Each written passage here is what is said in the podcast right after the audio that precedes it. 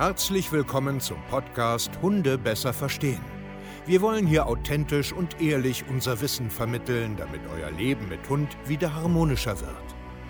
Heutzutage gibt es mehr Informationen über Hunde als je zuvor. Das Internet gleicht einem Dschungel an Meinungen und Philosophien und dadurch gibt es sehr viele verunsicherte Menschen.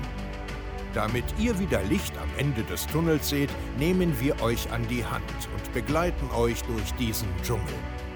Wir räumen auf. Wir geben euch Wissen, Mindset, Strategien. Dem Hund zuliebe. Hallöchen, ihr Lieben, und herzlich willkommen zu einer neuen Podcast-Folge Hunde besser verstehen, Wissen, Mindset und Strategien. Schön, dass ihr heute wieder da seid zu unserem Podcast und ihr Lust habt, euch einen kleinen Tagesimpuls holen zu wollen. Und heute geht es um Alternativverhalten. Brauche ich Alternativverhalten, Umlenkstrategien, wenn ich Probleme, Konflikte habe, wie, was weiß ich, mein Hund bellt am Gartenzaun, zerrt an der Leine, rastet bei Artgenossen aus und Co. Ich bin Steve Keier, zertifizierter Hundetrainer, wisst ihr ja, und Heute möchte ich ähm, quasi mal meinen Blickwinkel dazu sagen, weil es gibt ja viele Hundetrainer oder Ansätze, die permanent damit arbeiten, also mit Alternativverhalten. Das bedeutet, mein Hund zeigt blödes Verhalten, ich lenke das irgendwie um mit Futter, Spielzeug und Co. Und er bietet mir was Neues an, dann freue ich mich darüber und so weiter. Also wo ja wenig Grenzen gesetzt wird, sondern immer positiv umgelenkt wird. Natürlich kann man auch mit Druck und Co. Alternativverhalten schaffen. Aber mir geht es heute eher so um Futter und Spielzeugobjekte, wie man das ähm, ja bewerten kann, ob das Sinn macht oder nicht, ob es da Vorteile oder Nachteile gibt.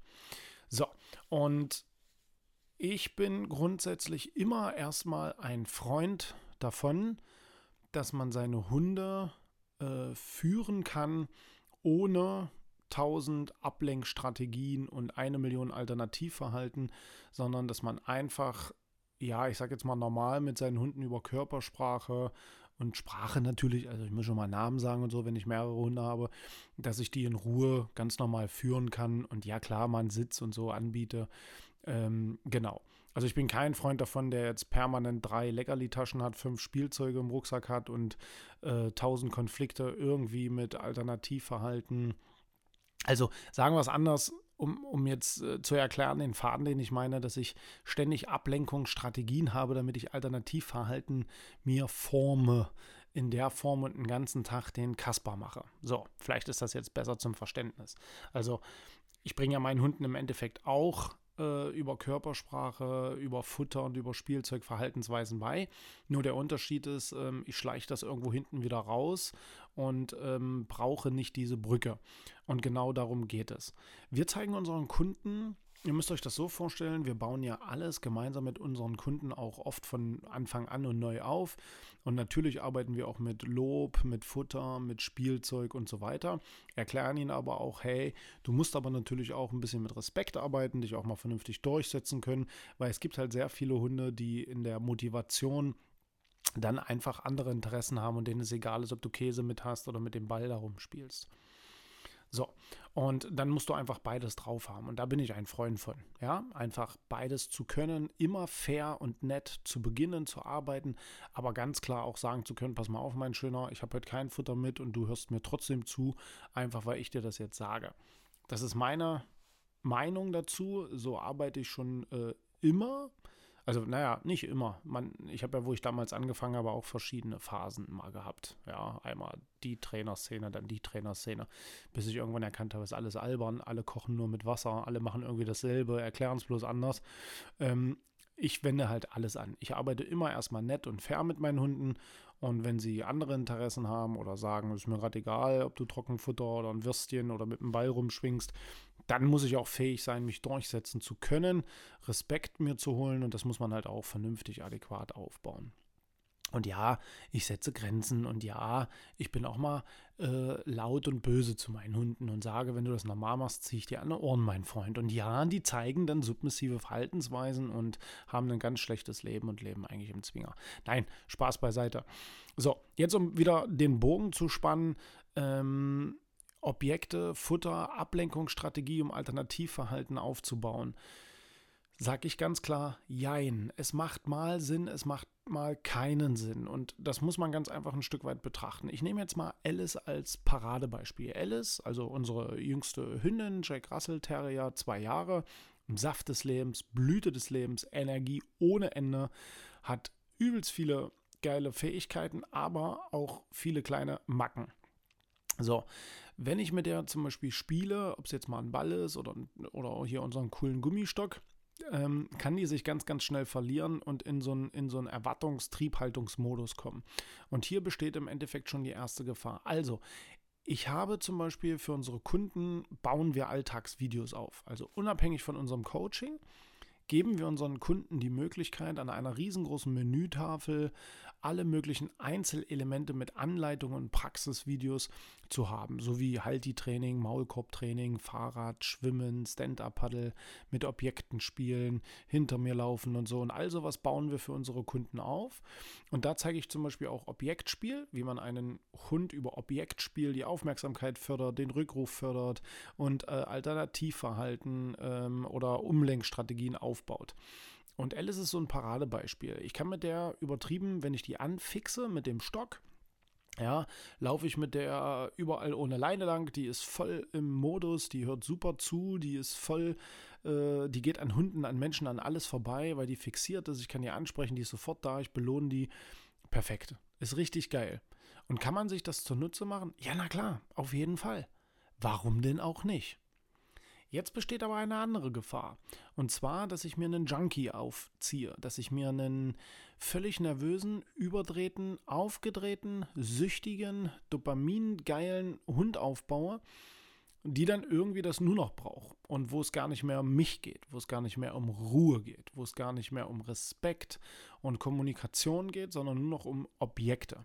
Und da sage ich wieder ganz klar, Moment mal, das kann es doch aber auch nicht sein. Was ist denn das für ein Modus, wenn ich da so einen angestachelten Hund habe, der nur riesengroße Glubschaugen hat, hechelt wie so ein Irrer, weil er übelst aufgeregt ist und jetzt im Endeffekt zwar schön mit mir an allen Reizen vorbeigeht, aber hormonell und geistig völlig out of order ist. Und deswegen sehe ich das halt zwiegespalten. Und deswegen sage ich halt, ja, das kann man sich zunutze machen, dosiert, zielgerichtet, aber das ist nicht die Endlösung, sondern du musst es auch anders können. Und genauso leben wir das vor und zeigen das auch.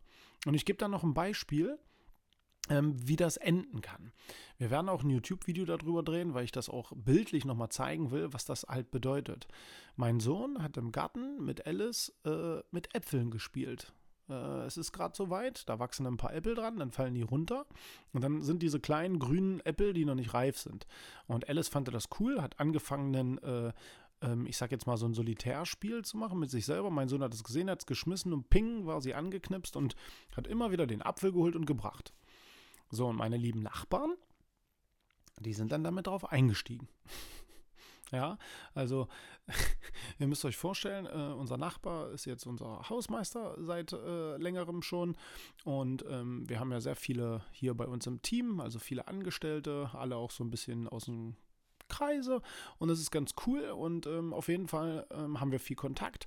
Und die haben es natürlich auch wieder gut gemeint. Oh, hier Alice, guck mal, ich habe ja auch drüben den Apfel, bumm, so, und das war während meiner Abwesenheit. Entweder war ich im Büro oder ich habe Kundentermine gehabt oder ich war auf Reise, ich bin mir nicht mehr so sicher.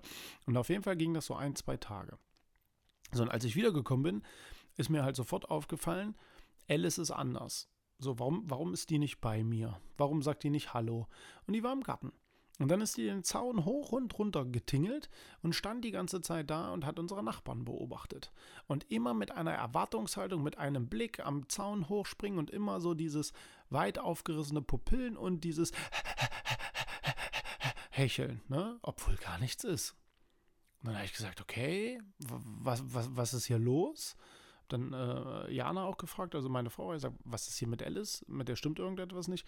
Ja, die will unbedingt äh, rüber oder äh, quasi unsere Nachbarin so ein bisschen animieren, ähm, weil die gestern irgendwie mit dem Apple gespielt haben. Dann bin ich raus, habe mir das angeguckt und habe dann gesehen, dass hier ein paar Äpfel so im Garten rumlagen. Und dann hat Alice das gesehen, dass ich da bin. Und zack, kam sie, hat den Ball in den Mund genommen, angestupst und mich angetigert. Also es war egal, hätte das der Nachbar gemacht oder ich oder mein Sohn, spielt gar keine Rolle mehr. Und das ist potenziell in meinen Augen sinnfrei. Und das will ich auf gar keinen Fall haben. Weil ich kann mir das punktuell mal zunutze machen, wenn ich das an und wieder abstellen kann. Ja, aber wenn das eigenständig passiert und dann nachher so ein Dauerthema wird, das geht in meinen Augen gar nicht. Das ist Stress pur. Das, sie lebt dann immer mehr in ihren Tunnel. Sie belohnt sich da immer selbst, sucht wie ein Suchti immer die Belohnung. Und das finde ich richtig kacke. Und das kann auch passieren, wenn du unreflektiert und nicht richtig beobachtest, deinen Hund kaputt spielst, kaputt Aufmerksamkeit schenkst, kaputt laufen, kaputt schwimmen und so weiter lässt. Und da musst du wirklich einen Blick für hinkriegen, wenn dir das wichtig ist. Weil deinem Hund geht es dann irgendwann nicht mehr gut, weil er sucht immer nach einer Bestätigung. Ist wie ein Suchtverhalten.